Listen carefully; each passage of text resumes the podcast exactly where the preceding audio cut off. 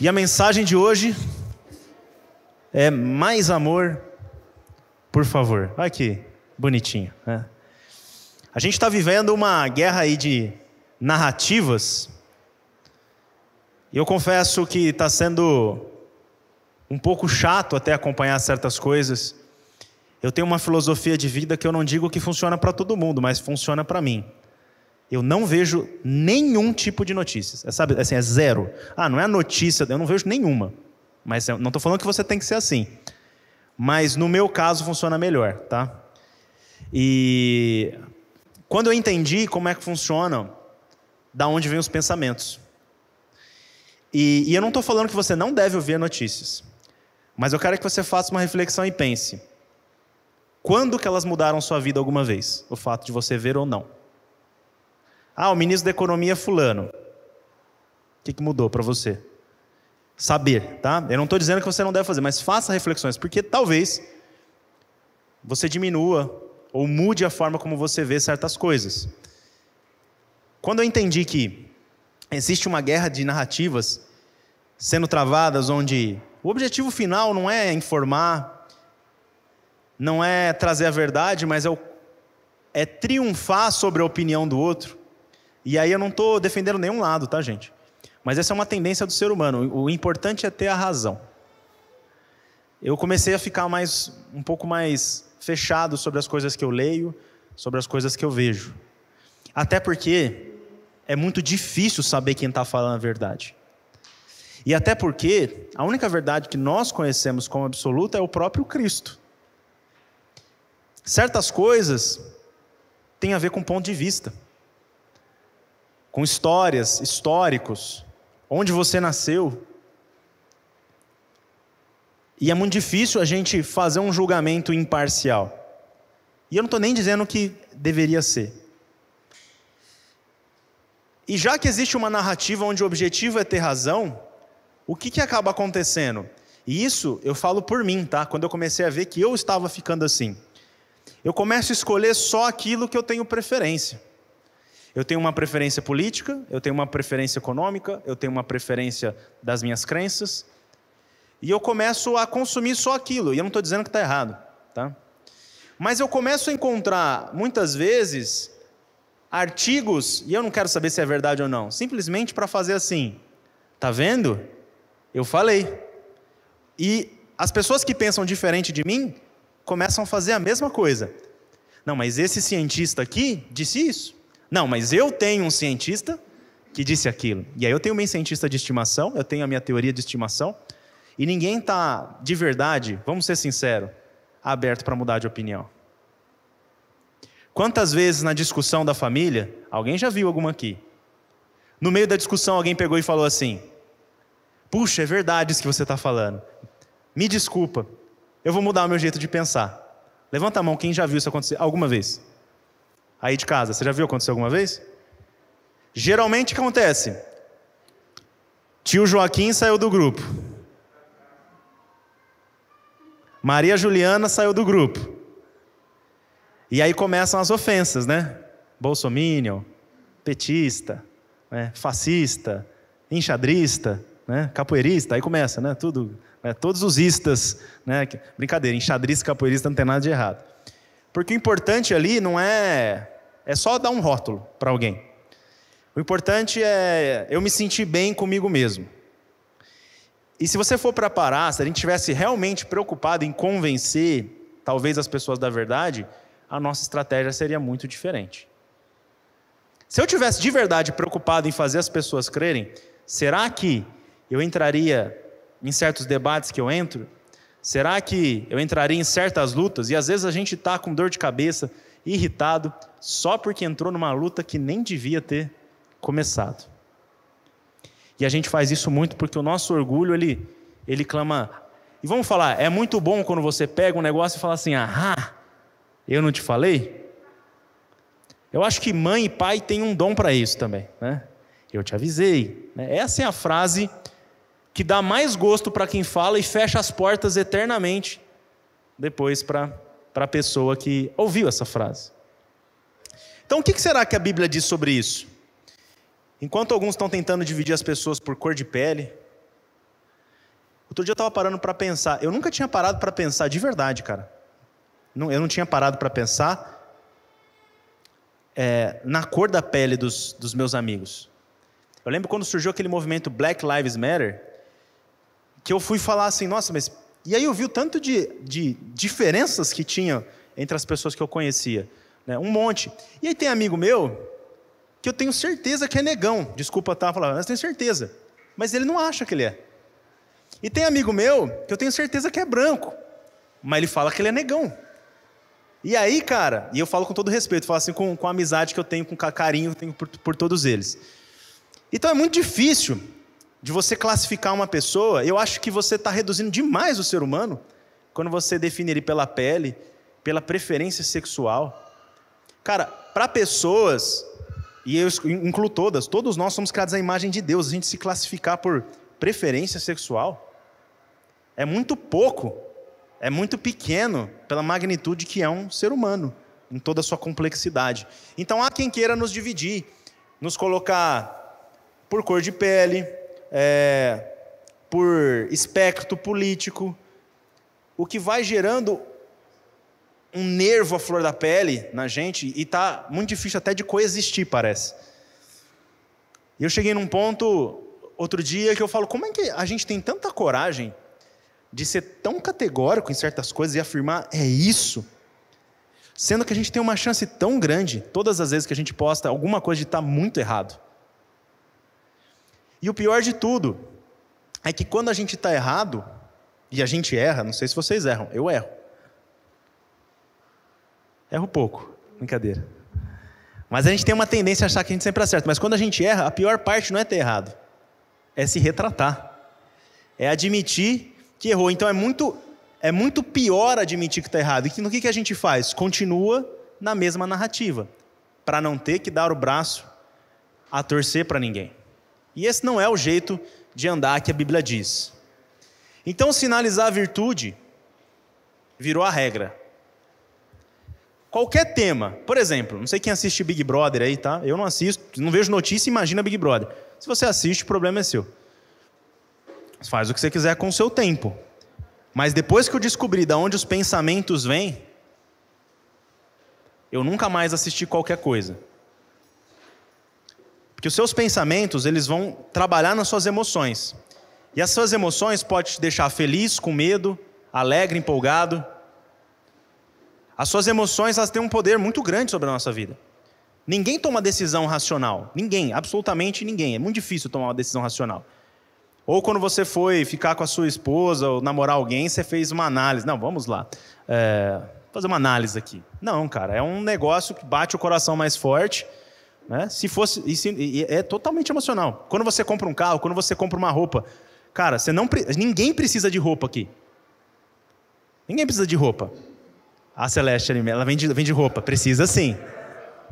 Não, ninguém precisa mesmo. Você pode viver pelado. Vamos falar assim. Mas vamos supor que você tivesse uma roupa. Necessidade de, de nudez está suprida. Não é verdade? Todo mundo aqui só tem um par de sapato? A, a Suzana lá tem loja de sapato, né? E que jeito, hein? Como assim? É.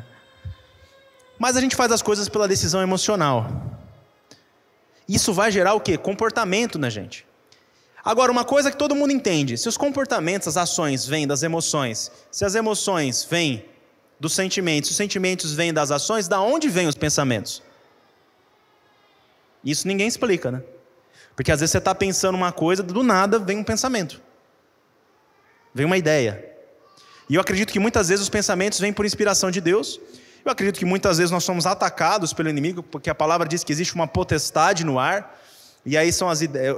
Eu acredito sim que a nossa batalha é na mente. O inimigo ele atua ali. A única coisa que ele pode fazer, ele não pode fazer mais nada que isso. Ele não tem esse poder todo que a gente imagina, ele é um ilusionista. E muitas vezes os pensamentos vêm das coisas que a gente simplesmente consome, que nos deixam com raiva, que nos deixam com ódio. Então, se a gente começa a consumir essas narrativas, a gente não começa a olhar o que a Bíblia diz, nós começamos a nos transformar aquilo que nós estamos consumindo. E aonde nosso coração fica, revela quem nós estamos amando. E muitas vezes quem está sentado no nosso coração quando nós temos essa atitude de falta de amor, somos nós mesmos, pela necessidade de ter razão. Nós temos uma necessidade muito grande de ter razão, de estar certo. E a gente está num palco armado e a gente não, talvez não está vendo quem armou esse palco. O nosso verdadeiro inimigo. O nosso verdadeiro inimigo não é quem está do seu lado. Dá uma olhada aí, dá uma olhada aí. Quem está do seu lado. Pessoas com pensamentos, eu garanto para você, se você ficar mais de um dia, você vai ver que vocês não vão bater todos os pensamentos. É impossível. É impossível bater em todas as ideias. Mas esse não é o seu inimigo. Mas existe uma narrativa que está dizendo que é. Que o seu inimigo é de carne e sangue. E a gente vira juiz, rei, especialista em ciência do dia para a noite. E a gente pode falar em nome de Deus, e em nome de Deus já se fez muita atrocidade. E a gente pode falar em nome da ciência, em nome da ciência fizeram experiências desumanas, já fizeram um monte de atrocidades, experimentos sociais. Eu posso falar em nome da revolução, da filosofia, do proletariado, do que eu quiser. E fizeram-se atrocidades. Porque o problema da humanidade, ele não vai ser resolvido sem resolver o problema do coração. E essa é a grande sacada. Não vai ser resolvido com uma ideologia, com um movimento, seja liberal ou socialista, não vai ser resolvido dessa forma. A filosofia é boa, mas ela é incapaz de resolver o coração. A ciência é boa, mas ela não foi criada para isso. E é por isso que nós precisamos de Jesus. E é por isso que a gente tem que vir com o coração aberto para ser transformado dia após dia e tomar cuidado com, do nosso coração, porque é Ele que rege a nossa vida. E pessoas com o coração transformado mudam o mundo. Então muitas pessoas têm falado sobre, cara, precisamos mudar o Brasil. Precisamos mudar uma nação. Sabe como isso começa? Fala assim, no meu coração. Começa no meu coração. Você discipula uma nação pessoa a pessoa, pessoa a pessoa, pessoa a pessoa. Então a nossa busca, talvez, nesses próximos dias, ou hoje, que ela possa ser muito mais reflexiva, olhar para a gente e avaliar como é que está o meu coração. E talvez você olhando para o seu coração, você vai ver que tem coisas que não são tão boas assim. Tudo bem, não é para você ficar chateado. Talvez um pouco, porque a tristeza, segundo Deus, ela gera transformação. Quando a gente olha para a gente com o olhar de Deus, a gente vai ver que tem coisa que precisa ser transformadas. Que bom que a gente está vendo isso. É por isso que a gente precisa de Jesus. É por isso que a gente precisa de um relacionamento com Deus, porque Ele é o padrão. A Bíblia diz para a gente buscá-lo e sermos perfeitos. Olha só que maluquice. Existe alguém perfeito?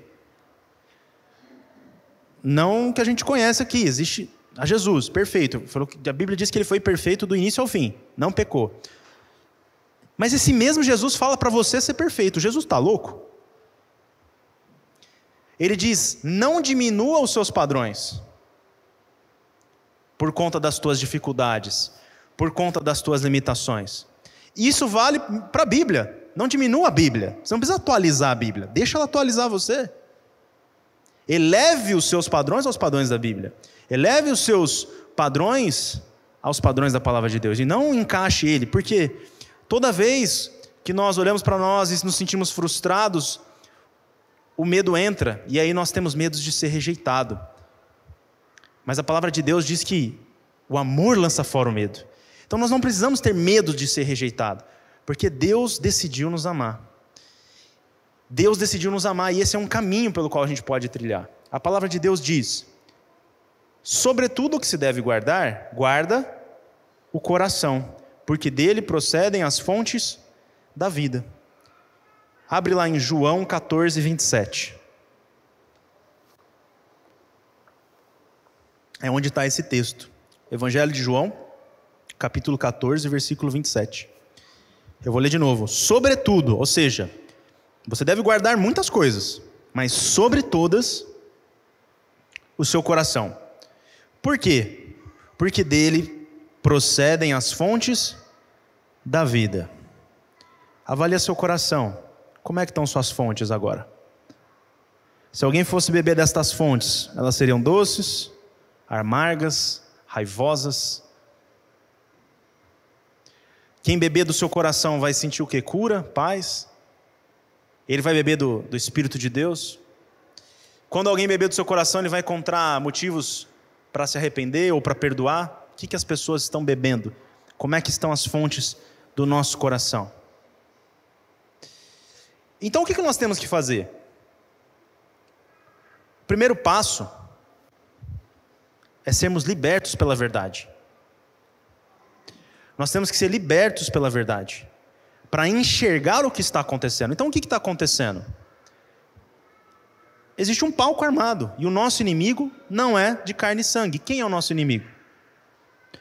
A palavra de Deus diz que nós estamos, olha só, nossa luta não é contra pessoas, mas contra os poderes e autoridades, contra os dominadores deste mundo de trevas, contra as forças espirituais do mal nas regiões celestiais.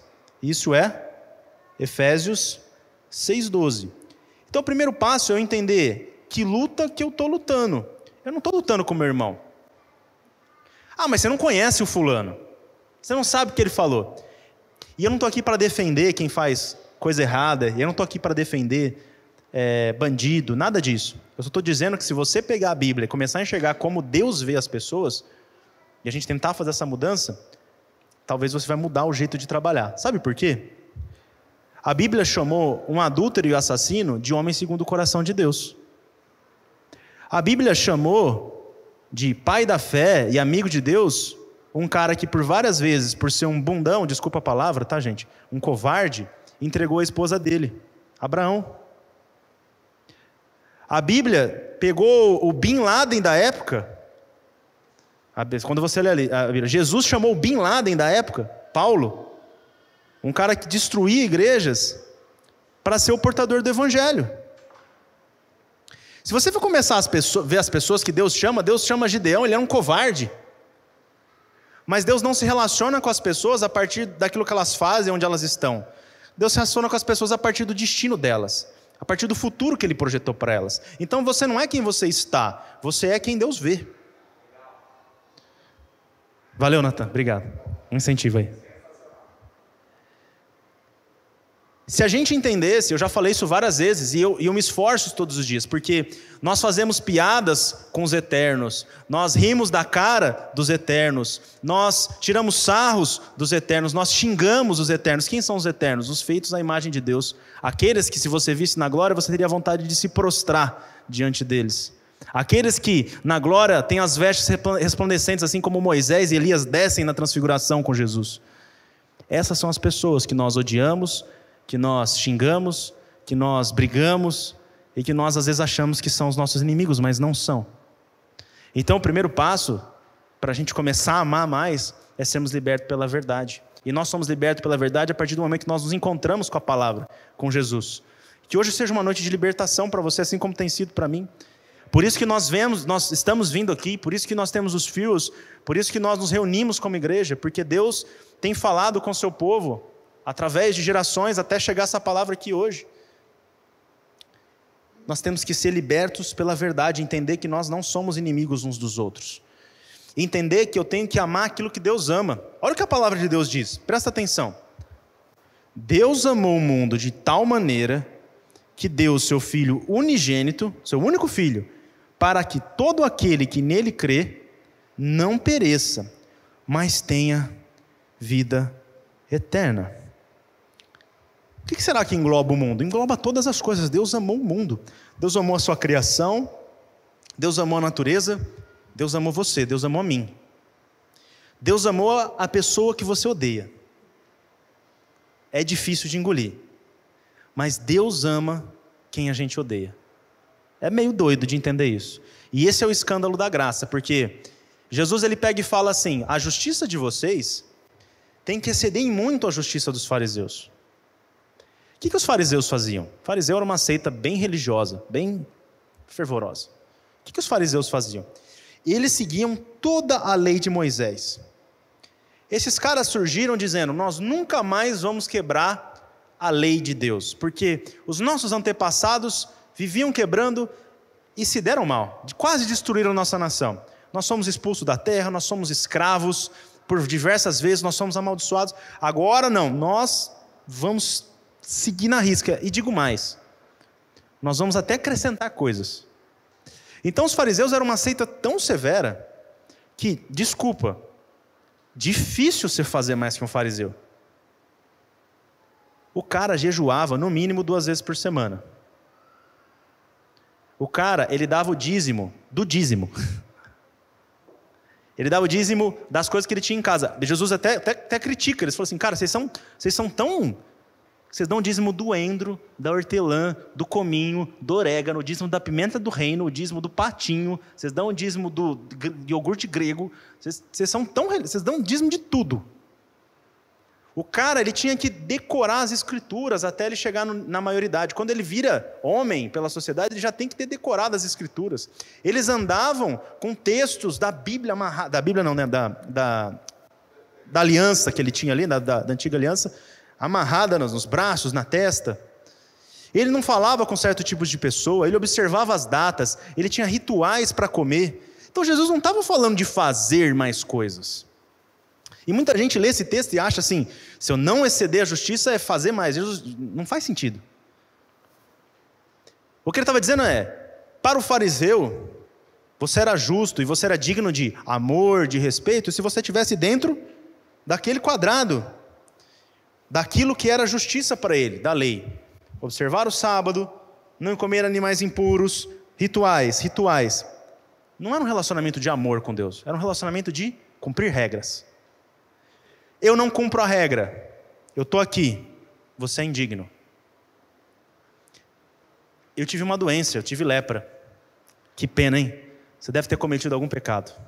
Você foi amaldiçoado por Deus. Você está recebendo o que você merece. Então Jesus fala: exceda a justiça dos fariseus. Quebre a sua própria cerca do certo e errado. E ame as pessoas, ainda que elas não correspondam às suas expectativas e aos seus parâmetros.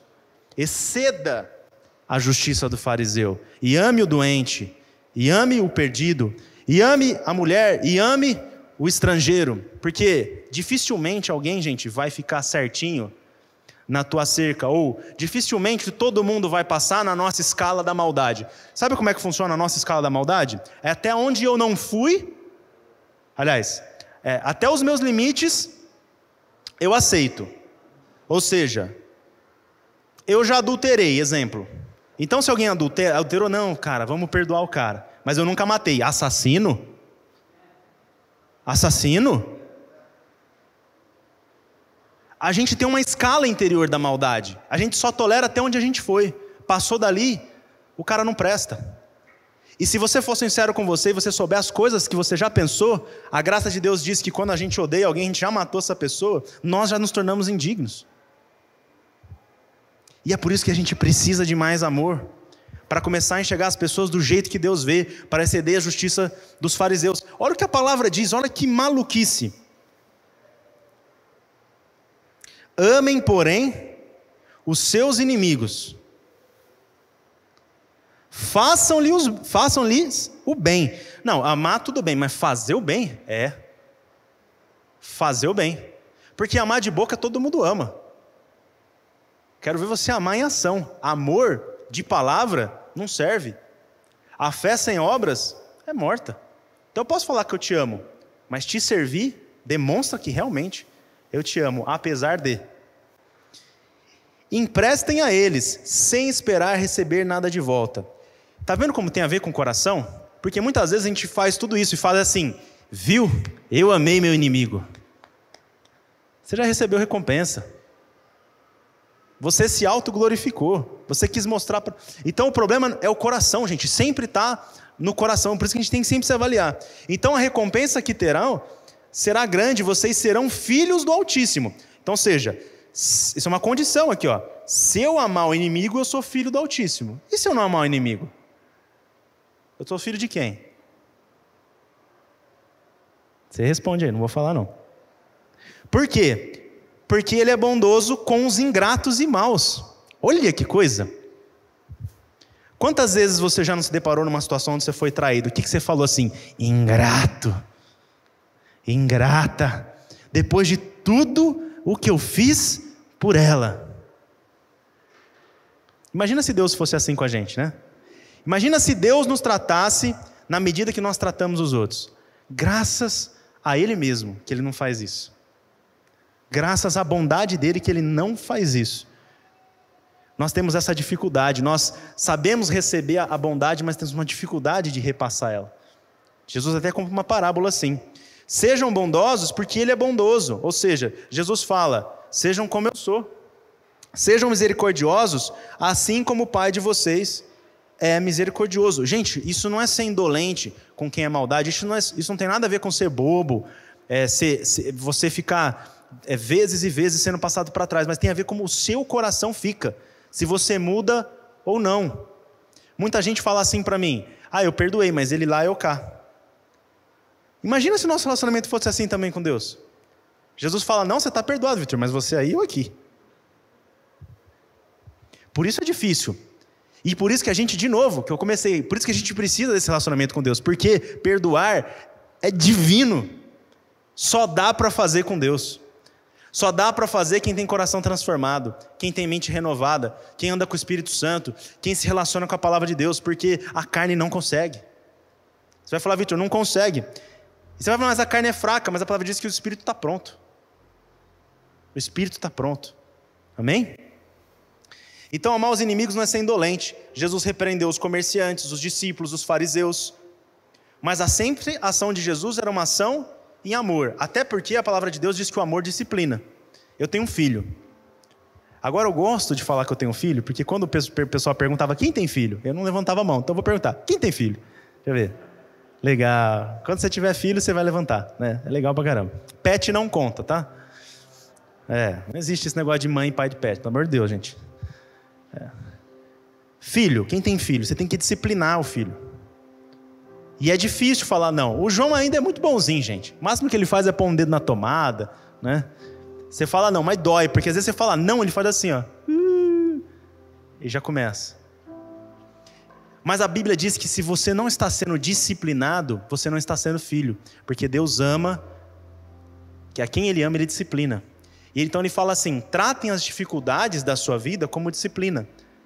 As traições, essa dificuldade que é de perdoar, receba como disciplina. Deus está amaciando seu coração. Deus está preparando seu coração para você ficar mais parecido com o filho dele, com Jesus.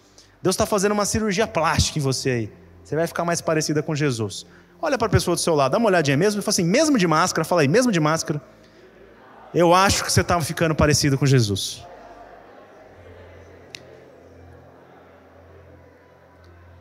A Bíblia diz que ele derrubou o muro da inimizade. Olha só.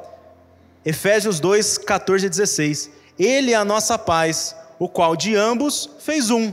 Destruiu a barreira, o muro da inimizade. Anulou no seu corpo a lei dos mandamentos expressa em ordenanças. Lembra?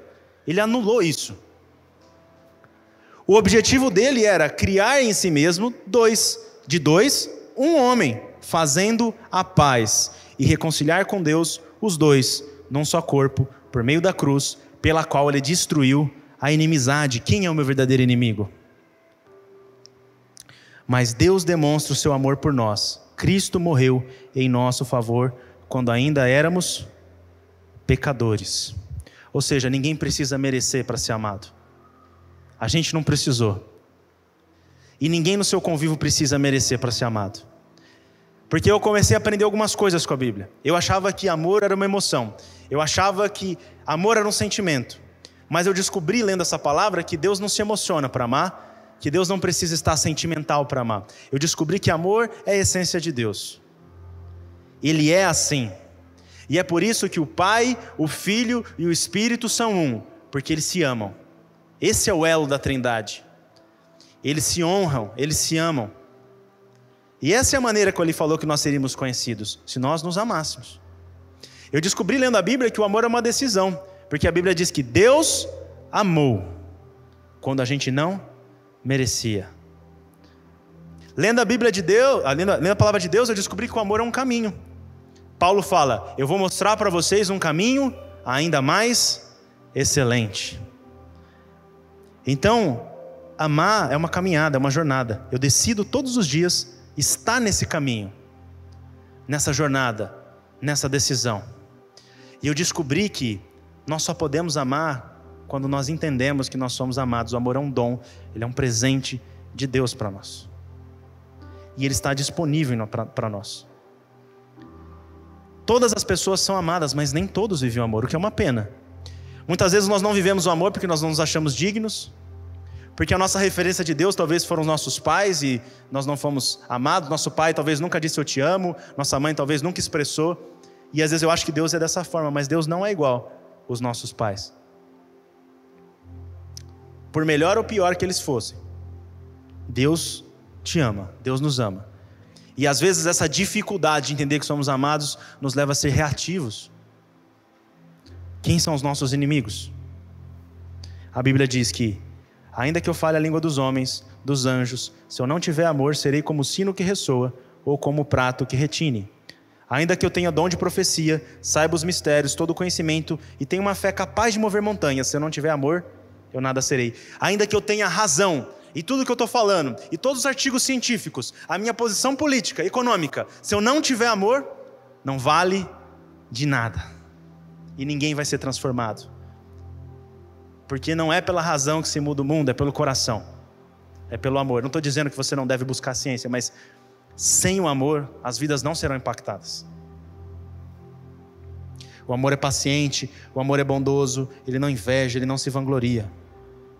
Então o que fazer, gente? O que fazer diante desse cenário, diante dessa guerra de narrativas? Tem muita coisa para fazer. Mas o que eu senti de falar para vocês hoje. E aí fica de pé para parecer que está acabando. Fica de pé, fica de pé. Aí, que legal. Obrigado. Abre aí, Hebreus 12, 12.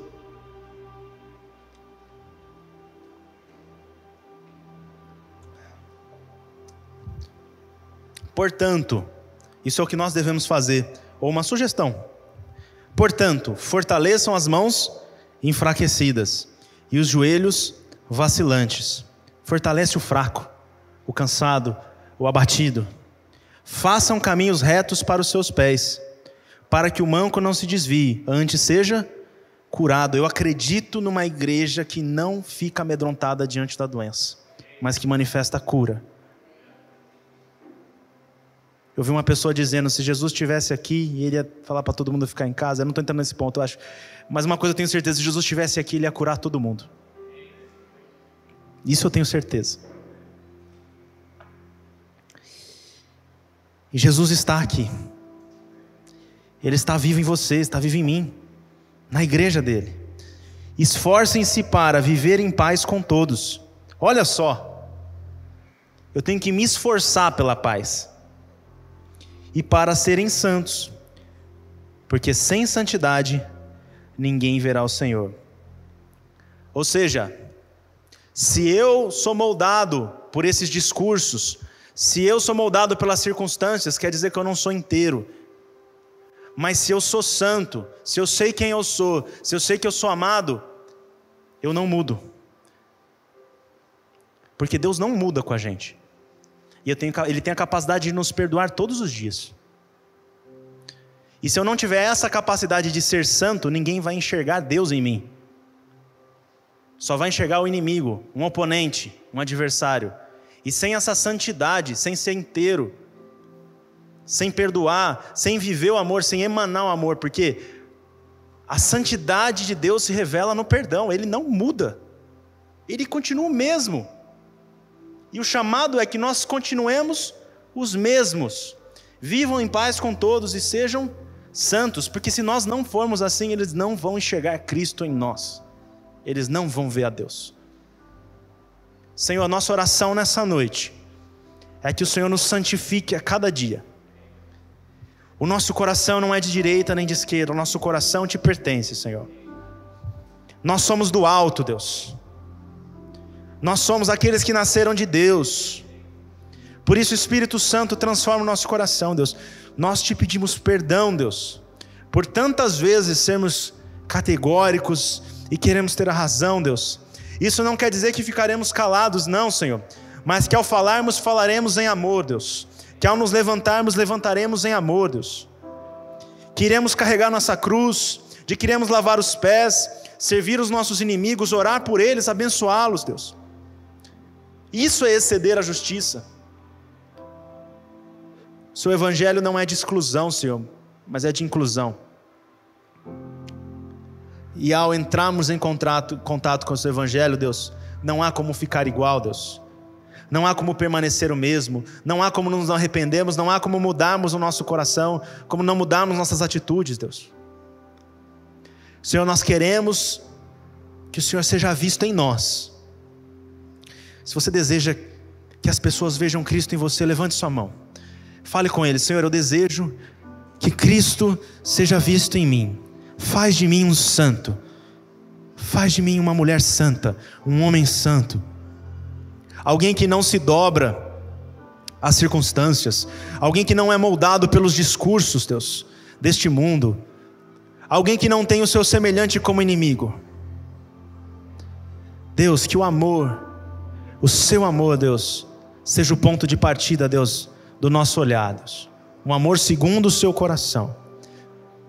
Como diz a canção, porque mesmo a fé sem o amor é como uma faca.